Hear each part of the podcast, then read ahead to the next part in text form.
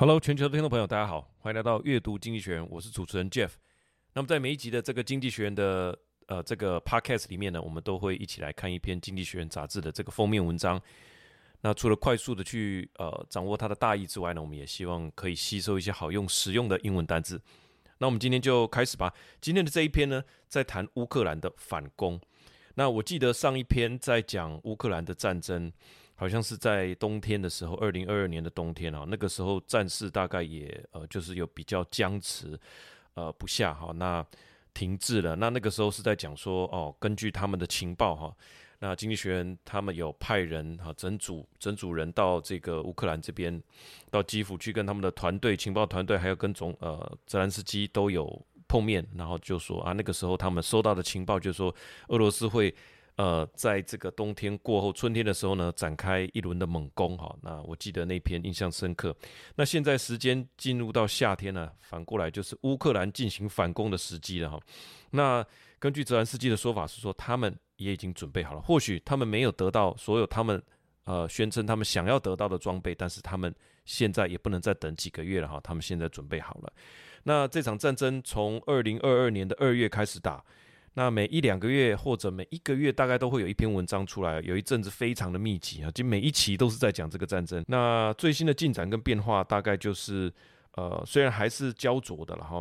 那主要就是在乌克兰东部的这个壕沟战啊，阵地战，西方国家也开始啊，在最近答应宣布啊，这个拜登到这个 G7 峰会的时候，第一天就给泽连斯基带来的好消息，就是说他同意。因为 F 十六是美国的嘛，哈，所以他同意，呃，这个他们还有盟友来针对，呃，来针对乌克兰的飞行员来训练如何驾驶这个飞机，好，那最具体的进展当然就是西方世界所提供的这些坦克，包含英国的这个挑战者 Challenger，还有德国的这个 Leopard 哈豹二的战车，还有美军的这个亚伯拉罕 M1 的战车都陆续到位了。所以现在地面的反攻正式开始。那么进攻跟防守当然本质上有不同嘛。当你进攻的时候，其实你就是离开了原来固守的这个阵地，当然会受到来自各方面的这个攻击哈，难度当然是更高的。那当然我们中文本来就有句话说，进攻就是最好的防守哈。战局陷入这个长期的焦灼之后，发动新的一轮猛攻，这个挑战确实不少。如泽兰斯基所说的。好，他说每个人都清楚的知道，哈，非常的呃理解，就是说，任何的这种反攻，如果你没有空中的优势，哈，如果没有这个空中优势的话，哈，其实是非常的危险。你开出去啊，你上面这个屋顶这边完全都暴露，完全都暴露出来，你没有空优啊，所以这个本身的战战局的难度挑战是不少，哈，这个变数就是这一期的封面。呃，当然是一个人的手哈，那他就漆上这个乌克兰的这个国旗的这个颜色，一黄一蓝哈，它是一个祈祷的手势，就是把食指跟中指这样交叉。当我们呃要期待某件事情发生，拜托不要选到我哈，老师点名说拜托不要选到我的时候，大家就会把双手这样哈做这个祈祷的这个手势。那呃，我们当然希望战争能够结束了，乌克兰能够得到胜利，但是在这个过程当中，还是有非常多出错的几率跟出错的环节哈。那我们后面就用呃。呃，五点来跟大家分享这个心得哈。首先是它的标题，它的标题是在这个 leader section 哈。他说，Taking back what is theirs, Ukraine strikes back. The counteroffensive is getting underway. The next few weeks will be critical. 那接下来我们就五点来跟大家来分享阅读心得。首先第一个，乌克兰的准备期结束。正式反击刚刚开始哈，准备期结束，那开始密集的进攻。那为了写这段，我也去看了好些这个乌克兰进攻的影片的分析。如杂志所说，其实这个战争的反攻也是要虚虚实实哈，因为这个战线绵延了一千公里。那一千公里上，你要进攻哪里呢？你所以说乌克兰他们有这个影片，他说嘘，好这样哈，不要告诉人家我们要进攻，不要泄露我们的秘密。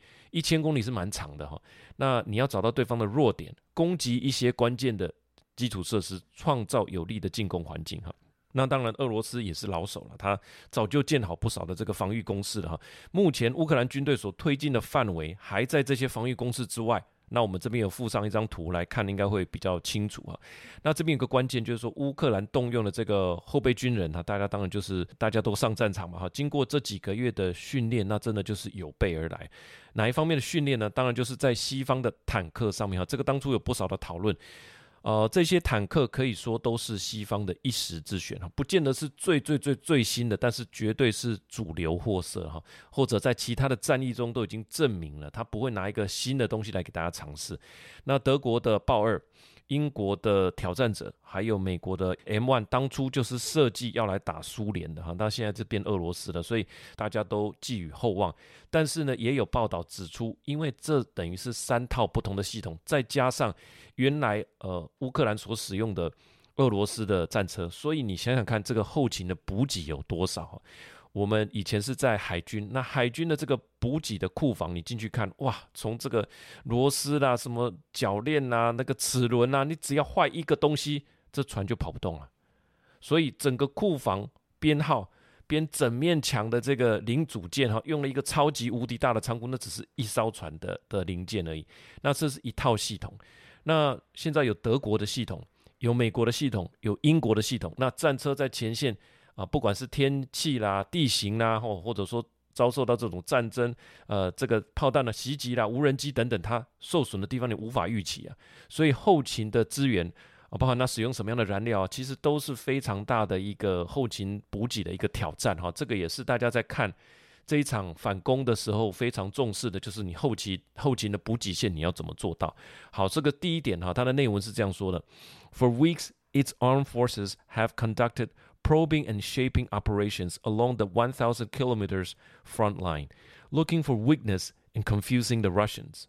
Now Ukraine is testing enemy defenses with an intensity not seen for months, with attacks against occupier in a series of position in the east and south. 那里面的关键词是这个 probing and shaping 哈，probing 当然就是刺探的意思，这比较容易理解。那什么叫做 shaping 呢？shaping 就是 shaping operation，在军事里面就是说啊、呃，去创造出。 有利的环境，那不是说军队在这边呃形成一个新的队伍哈，不是这个意思。他说 shaping operation，比方说你要在这边做这个战争，那这边的或者说对方的阵地有这个炮，你是不是先把那个炮打下来哈？那去创造出有利的环境就叫做 shaping operation。那 probing and shaping operation，如果你进攻这个地方，打掉它的一些关键的基础设施，当然你也可能误导。俄罗斯哈说：“诶，我们好像要从这边进攻，其实不是。所以就在这一千公里蔓延的这个战线上，他去做这些 probing and shaping operation 哈。现在就开始正式的这个进攻了。那我这边也附上一张图，就是可以很清楚的看到，从二零二二年二月的时候啊，那本来那在那个时候就只有呃克里米亚是被俄罗斯呃占领的哈，那可能还有东边的那个顿巴斯地区。”那后来到二零二二年的呃三月的时候，哇，那个看起来很恐怖啊！他这个闪电战快速进攻哦，就很靠近基辅这里都快被攻陷了。那在二零二二年的十一月的时候，哦，就变成呃很清楚了，他们战线重整之后，就在东边，他也俄罗斯也建立起一个这个 land bridge 哈，从他的这个呃东边的顿巴斯地区一路通到了克里米亚。那现在是在二零二三年的六月啊，就是开始。呃，乌克兰要从某几个地方来进攻，好，那这个就是现在的这个现况。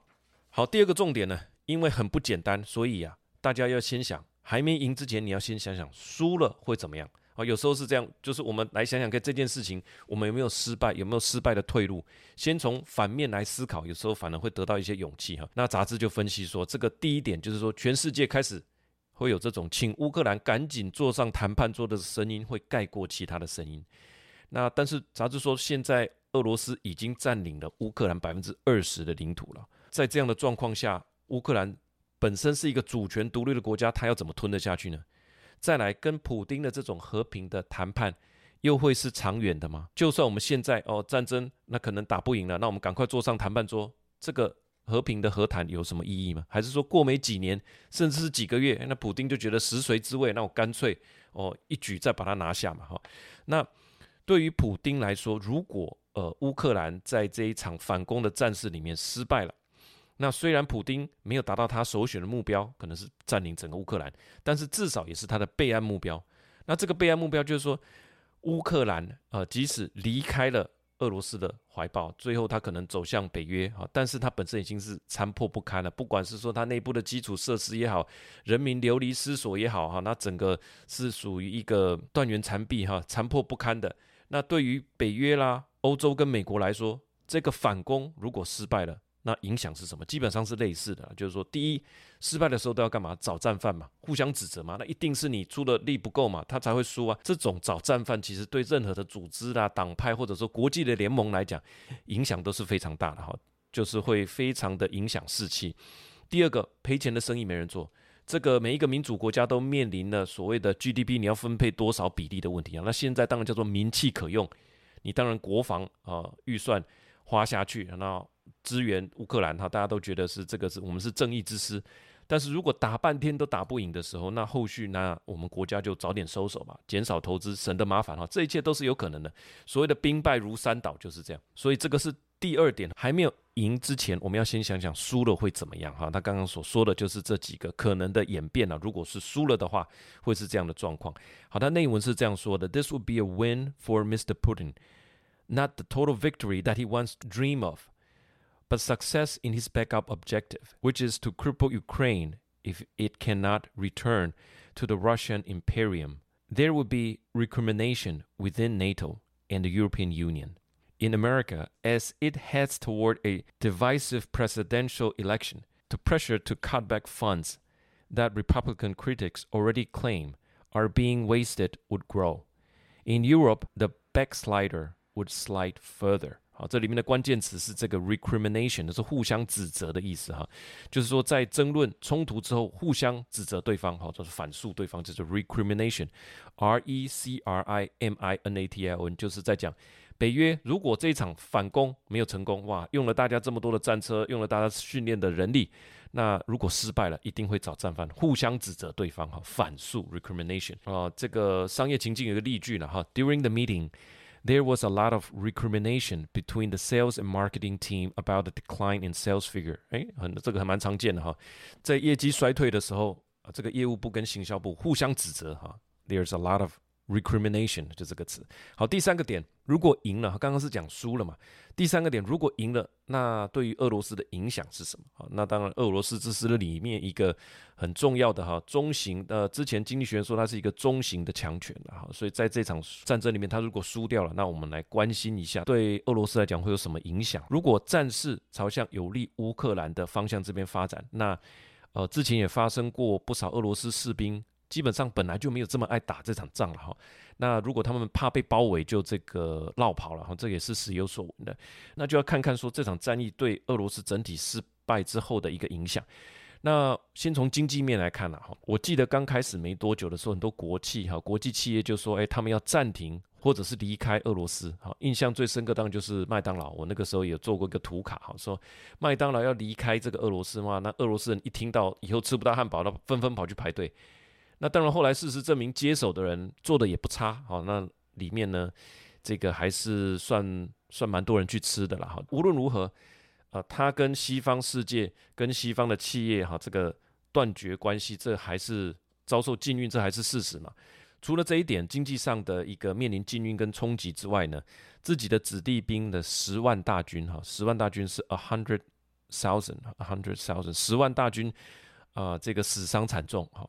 也耗尽了数百亿美金的武器设备啦、弹药哈，这就是经济学人的分析。那如果说这一切最后最后没有得到什么，那普丁真的就会无颜见啊江东父老。杂志具体来说，他说啊，普丁会很难面对这样子的羞辱。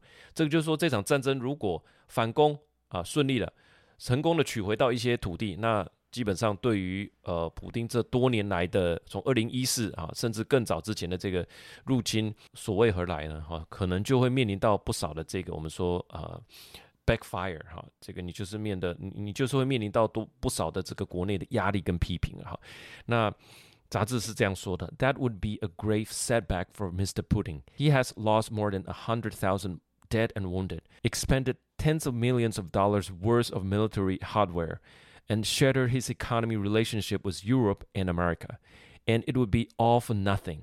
He would struggle to survive the humiliation. 啊，里面的关键词是这个 expand，e x p e n d，expand，expand 是 e x p a n d，那是扩充了。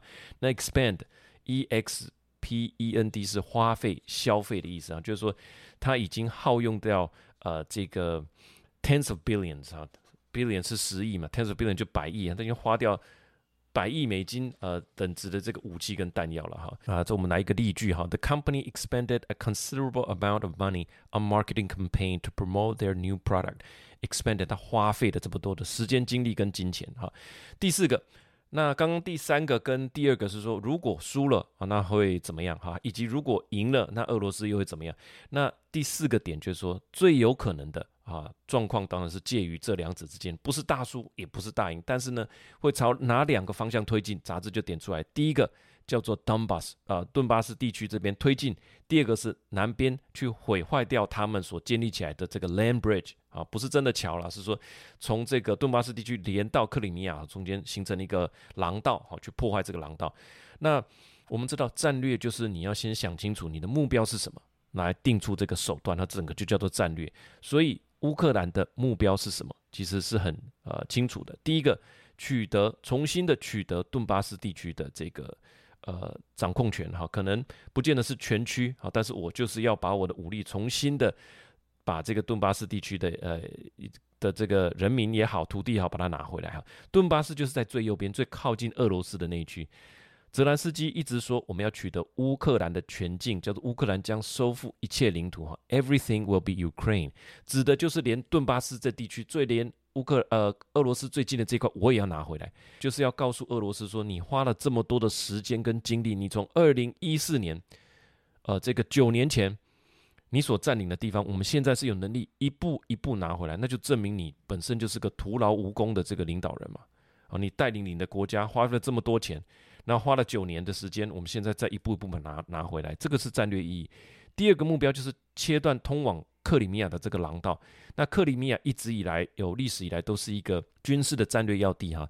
那我们切断了这个廊道，就等于让它的供应跟补给就会出问题，那克里米亚自然就变得易攻难守哈。那经济学人的内文是这样说的：The first and the one where most of new activities is so far going on is in Donbas. One clear Ukrainian objective is to reverse Russian gains there. The other objective will surely be a push south. Ukraine will seek to break the land bridge that connect Russia to Crimea. If it can do that, everything changes. Crimea would become isolated, hard to resupply and protect. 好，第五个点，乌克兰不只是要对抗普丁，还要对抗 川普。诶，这这话怎么说哈？对抗川普这一类型的概念了哈。那它的小节的一个标题是说，Make Ukraine Putin-proof and Trump-proof。make 什么什么 proof，那当然就是说，诶，这个可以让他抵挡啊，抵挡什么？普丁也要抵抗川普。那美国的政治现在是陷入一种分裂的状态，所以下一个上台的候选人，其实全世界都不知道，第一个他会是谁，第二个他对乌克兰的态度会是什么。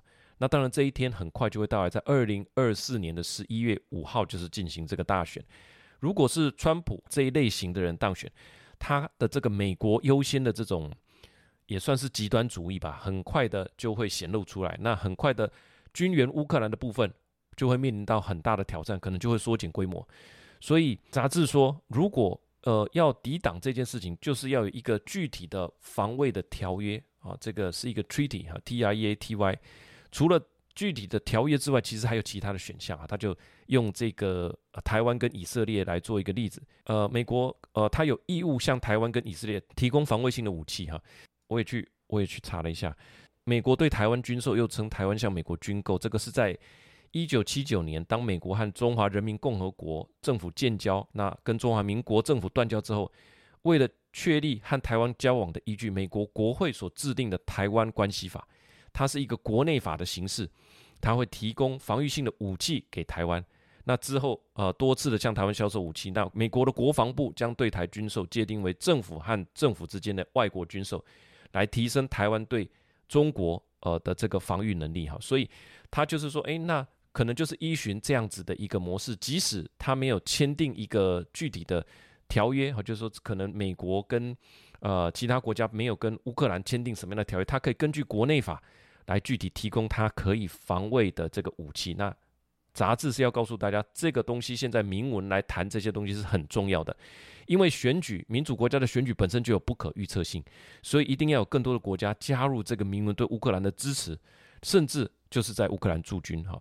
那如果说这一场战争慢慢打，慢慢打，那这个反攻也失败了，其实很容易就会失去专注度，开始失焦，那就糟糕了。